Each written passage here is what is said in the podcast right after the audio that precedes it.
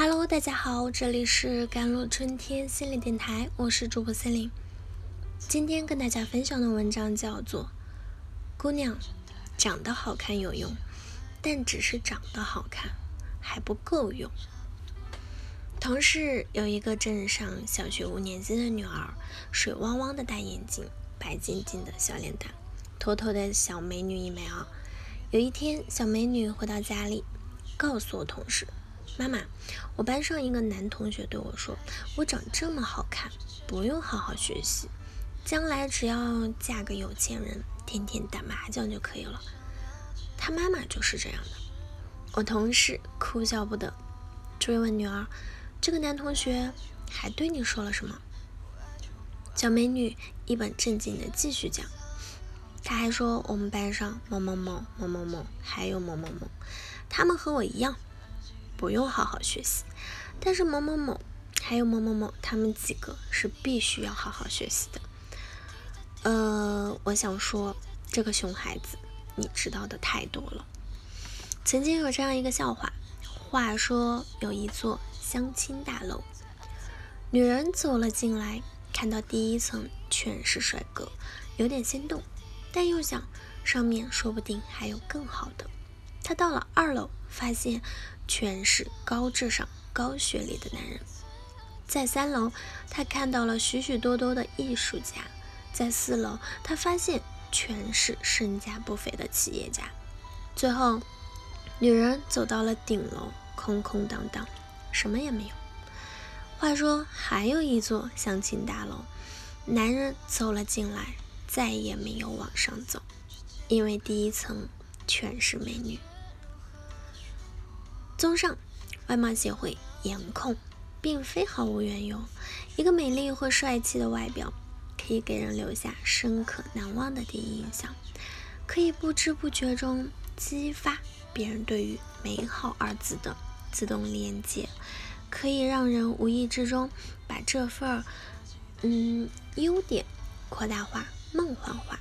长得好看有用，但第二个问题又来了：是不是长得好看？就够了。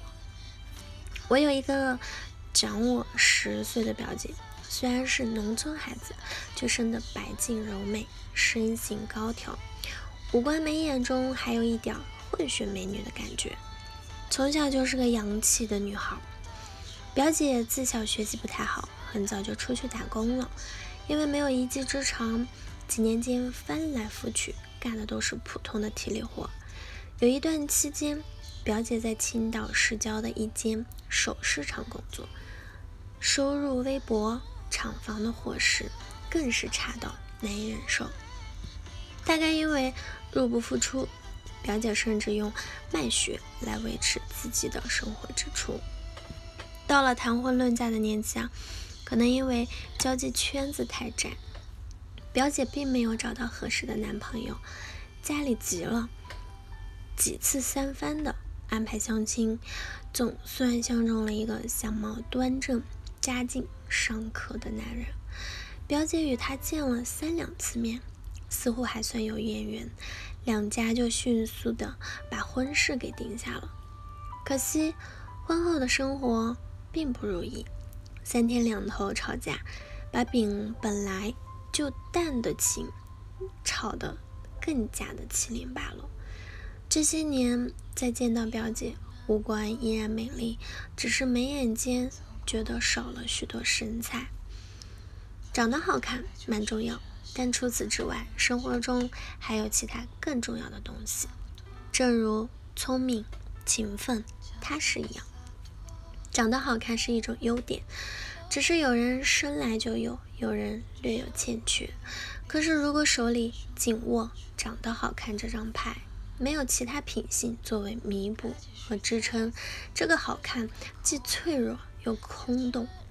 我见过美貌与智慧兼具的女子，不仅有着极高的魅力值，能力和才干也让人过目不忘。我也见过不算漂亮，又努力和坚持让自己活得异常的精彩的姑娘。我也见过有一张好看脸蛋儿，但除此之外一无所有的女孩。当一个姑娘既好看又努力还上进，好看会是一个亮眼的加分项，帮助她披荆斩棘的前行。当一个姑娘除了好看，再无所长，也许这会带来短暂的收益，但长远的斩获和注意却微乎其微。因为长得好看不能抵消能力和智慧的缺失，不能自此保障你过上安稳人生。不能一劳永逸的让你享受美貌的光环。有一部电视《美女都是狠角色》中所写的，美貌与才华都是个系数，这个系数乘以阅历、智慧、性格、勤奋、自控力、教育程度之后，才是一个女人在这个世界上拿到的真正得分。所以，姑娘长得好看有用。但只是长得好看还不够用。好了，以上就是今天的节目内容了。咨询请加我的手机微信号，嗯，幺三八二二七幺八九九五，我是 C e l i n e 我们下期节目再见。